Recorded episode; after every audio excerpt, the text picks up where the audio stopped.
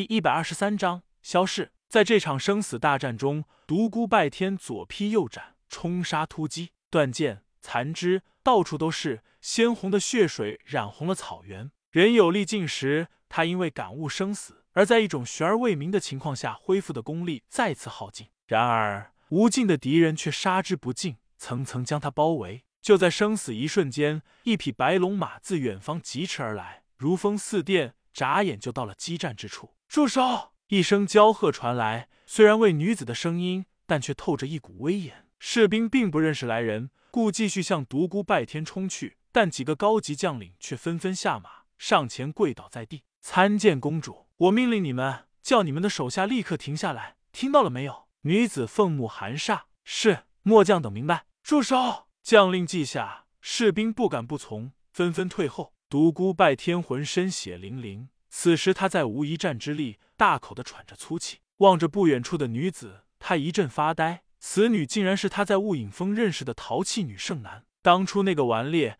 调皮的淘气女，此时显得高贵无比，无形之中透着一股威严的气势。淘气女，大胆狂徒，不得无礼！见了公主殿下，还不快快下马行礼！几位将官怒吼道。公主独孤拜天睁大了眼睛，简直难以置信，当初那个活泼刁蛮的女孩，竟然是清风帝国的公主。是了，怪不得当初她要自己加入军队，为义军方效力。当初虽然猜测她的来头不小，但也未曾想到她是一国公主。没想到竟然是公主殿下。当初草民不知，若有得罪之处，还望见谅。独孤拜天在马上一抱拳，哼，不知者无罪。显然，盛楠又想起了在雾隐峰之时，独孤拜天对他的不敬之处。虽然没有给他定罪，但心里肯定觉得眼前这个家伙不是什么好东西。独孤拜天，想不到我们会在这种情况下见面。本以为有一天你会为我清风帝国效力，现在看来，哎，世事难料啊！盛南公主峨眉紧蹙，但雍容华贵中的威仪之势尽现无疑。独孤拜天暗暗纳闷：要说盛楠变成了公主，他还可以接受。但为何前后两人的气质变化会如此之大呢？他有些不明白。是了，当初这个公主为了给清风帝国招揽人才无所不用，为了让自己为清风帝国效力，竟然会放下自己的架子，可怕！是啊，草民也没有想到会在这种情况下和公主相见。依公主之见，今日之事如何了结？杀了他！杀了他！兵将们齐声叫道：“大胆，竟敢本主面前喧哗！”兵将赶紧缄口，让他走。公主不能放他走啊！兵将齐呼：“到底谁说了算？”盛楠俏脸带煞：“可是公主，这可是陛下下的命令啊！再说他杀了我们这么多人，岂能放过他？”独孤拜天属于武林中人，他所做的事情并没有威胁到清风帝国的安危，官府无需插手此事。父皇一时受了妖言迷惑，才下令你们带兵追杀他。我回去后会向他说明的。至于死伤之人，回去之后死者厚葬，为家属多发抚恤金。伤者每人赏黄金十两，你等速速离去吧。可是他真的该死，他不光杀了无数的士兵，他还杀了一位将领。盛楠柳眉倒竖，凤目含煞，狠狠地瞪着这些将官。到底听谁的？我说了算，还是你们说了算？遵命。望着大队人马渐渐远去，独孤拜天才开口道：“多谢公主救命之恩，草民日后定当以死相报。”盛楠微微一笑，道。真没看出你还能这么正经的说出报恩的话。当初在雾隐峰之际，你可是非常赖皮的。当日草民不知那是公主大驾，得罪之处，请公主殿下莫要怪罪。唉，一点都不好玩了。你现在怎么也变成了这副样子，只知道恭维拍马，没劲。看着又恢复成淘气女形象的盛楠，独孤拜天一呆，到底哪个才是他真正的性格呢？难道他并没有为了招揽自己而故意做作？好，既然公主不喜欢客气话。我也就不客气了。现在天下人人追杀我，不知道公主这次为何会救我？盛楠收起了脸上的笑容，认真的道：“好吧，我可以说一下。以前在雾隐峰之际，我已看出你根骨奇特，他日在武学上的成就必然不菲，所以有心招揽你为我清风帝国效力。但事与愿违，没想到才几个月的功夫，你变成了天下人的公敌。根据对传说中的不死之魔的记载，像你这样的人不可能那么容易死去。从你出世开始。”我便发现你每次都能够逢凶化吉，真不知道是你具有像传说中那样的运气，还是你真的有些特殊本领。自从得知你从魔域中安然脱险，我就明白了你不可能默默无闻死去，早晚有一天你会掀一场风暴。与其得罪你，还不如趁早和你化敌为友，为将来做些打算。嘿嘿，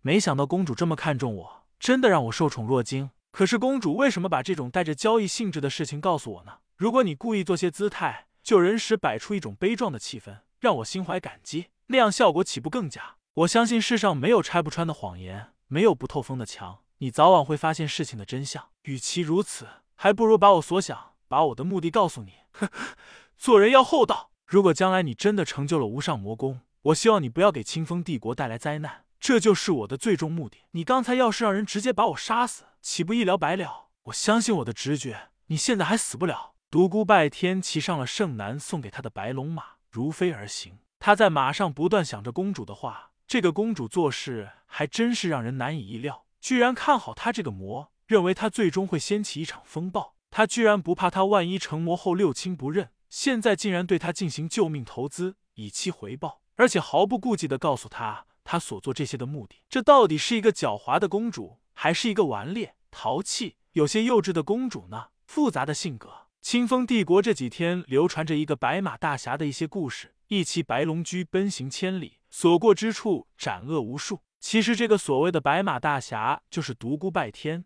一路上有不少匪盗望贪白龙驹，结果都被他替天行道了，成就了他一个白马大侠的美名。可是没过几天，又有消息传出，白马大侠非侠也，乃是魔王独孤拜天。一路上滥杀无辜，祸乱清风。独孤拜天摇头叹息，本来前几天还是大侠呢，只因他泄露了独孤拜天这四字姓名，就变成了嗜杀成性的魔王。原先失去了他行踪的诸魔之士，听到这个消息后高兴不已，在路上纷纷设伏围剿他。而从西部大草原归来的武林精英也在后对他紧追不舍。前有狼，后有虎，一路上他过关斩将，杀了无数的武林人士，搅起了一路腥风血雨。武林之中不停传来噩耗。十二月初七，中州大侠在追剿魔王独孤拜天时不幸身亡。十二月初八，明湖七杰被魔王独孤拜天残忍杀死。十二月初九，海山六怪名扬八翼死于魔王之手。十二月初十，风雨雷电四雄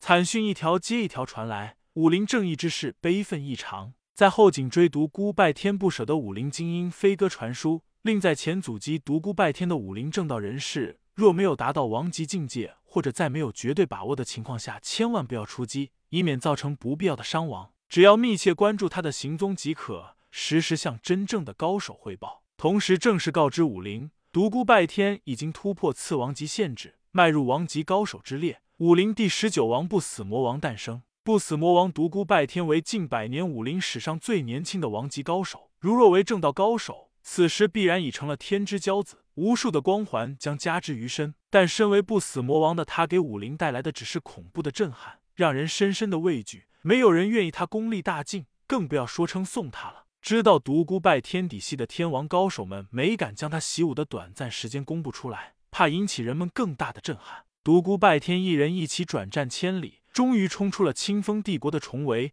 闯进了汉唐帝国。随着一天天离汉唐帝国的长生谷越来越近，他的心情也越来越沉重，一股莫名的悲意自他心中升腾而起，他心中充满了无尽的哀伤。藏在他胸前的情之泪竟也跟着跳动不已。当情之泪经停止跳动时，他感觉到了一股难言的心痛。在那一刻，他感觉自己的心仿佛碎了。不，月儿，你不能死！